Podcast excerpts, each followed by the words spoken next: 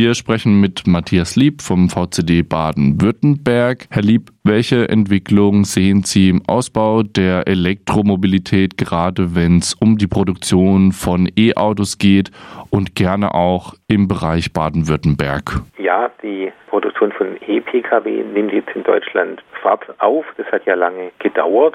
Wir sehen allerdings, ähm, dass hier immer größere und immer schwerere PKWs gebaut werden. Dabei müsste man eigentlich hier auf leichte, agile Fahrzeuge setzen. Ein Beispiel, der Golf von 1975 hatte ein Gewicht von 57 Kilogramm bei 50 PS.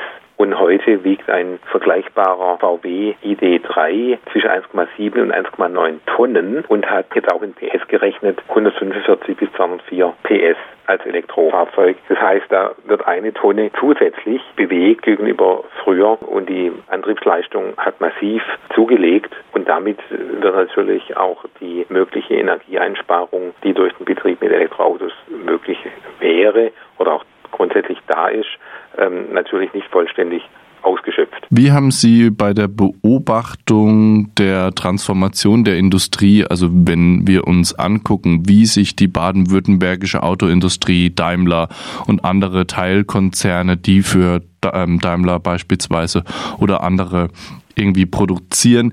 Wie haben Sie diesen Transitionsprozess wahrgenommen? Wohin ging die Reise und wie sah diese Reise bisher aus?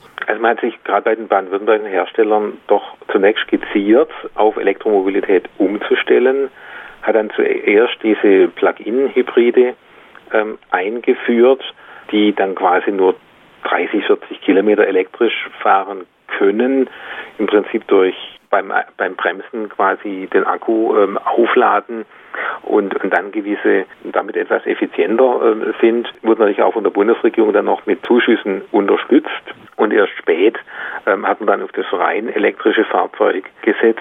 Dieses allerdings, wie gesagt, schon wie beschrieben, äh, dann immer größer und schwerer gemacht. Klar, in Baden-Württemberg sieht natürlich diese Premium-Hersteller ähm, und da ist vor allem auch diese Reichweitenangst dann da, dass man sagt, okay, man fährt mit so einem großen Fahrzeug dann auch ganz große Strecken. Das Problem des Gewichtes bei den E-Autos liegt vor allem an der Batterieleistung. Die sogenannte Reichweitenangst gerade bei den schweren Fahrzeugen hat dazu geführt, dass man riesige Batterien eingebaut hat, die natürlich dann entsprechend schwer sind und dann zu einem extrem hohen Gewicht der Fahrzeuge führen. Das macht es natürlich dann auch immer ineffizienter und natürlich auch das Fahrzeug teuer. Optimiert, die Elektrofahrzeuge würden anders aussehen.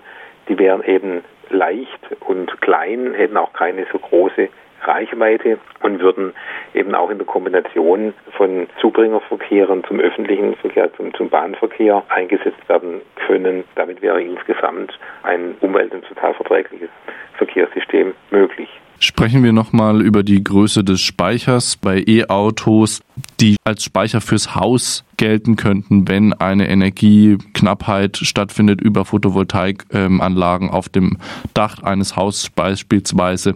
Wie sieht da Ihrer Meinung nach die Forschungsmöglichkeiten? Wie viel Potenzial sehen Sie da noch in Forschung, um diese individuelle Elektromobilität salonfähig zu machen nach Ihrem Bild? Also diese Kombination von Photovoltaikanlage einerseits und Batteriespeicher andererseits ist ja sowieso bei neuen Photovoltaikanlagen üblich und die Innovation ist jetzt zu sagen, diesen Batteriespeicher habe ich jetzt aber nicht im Keller, sondern habe es in der Garage, nämlich im Auto. Und damit kann man natürlich einerseits die überschüssige Energie, die man bei Sonne oder auch bei Windkraftanlagen zu Zeiten gewinnt, wo man es nicht selbst vernünftig nutzen kann, zwischenspeichern. Und das ist jetzt die Idee, dass man das zwischenspeichern kann, hier jetzt übers Auto und dann später nutzen kann. Andererseits ähm, ist es natürlich so bei der Photovoltaik, die Sonne scheint tagsüber und ähm, dann müsste ja das Auto in der Garage stehen, damit man diese, diesen Akku mit der Photovoltaikanlage laden kann. Man könnte dann nachts mit dem Auto fahren.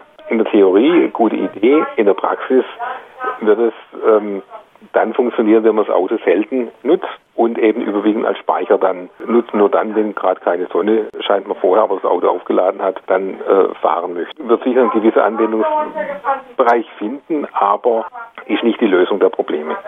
Wenn Sie jetzt Ihren idealen Verkehrsbetrieb mit integrierter Elektromobilität designen müssten und uns in ein paar wenigen Sätzen beschreiben müssten, wie sähe das aus und wo wäre da der Platz für Elektroautos und Elektromotorik allgemein? Also die Idealvorstellung wäre, dass man eben die weiteren Strecken überwiegend per Bahn zurücklegt, dass man ähm, auch einen leistungsfähigen öffentlichen Nahverkehr auf der Straße dann auch mit dem Elektrobus hat, dass aber dort, wo geringe Nachfrageströme sind, wo sich eben ein großer Bus nicht lohnt, man durchaus dann dort mit kleineren Elektro-PKWs, sei es dann On-Demand-Verkehre hat oder aber auch dann mit dem eigenen PKW als Zubringer dann zum Bahnhof fahren kann. Da bräuchte man aber dann keine großen Reichweiten und das Ganze kann dann auch weitgehend auch als Carsharing-System ähm, aufgebaut sein. Gute Radwege und ein, ein gutes Fußwegenetz ist natürlich auch notwendig.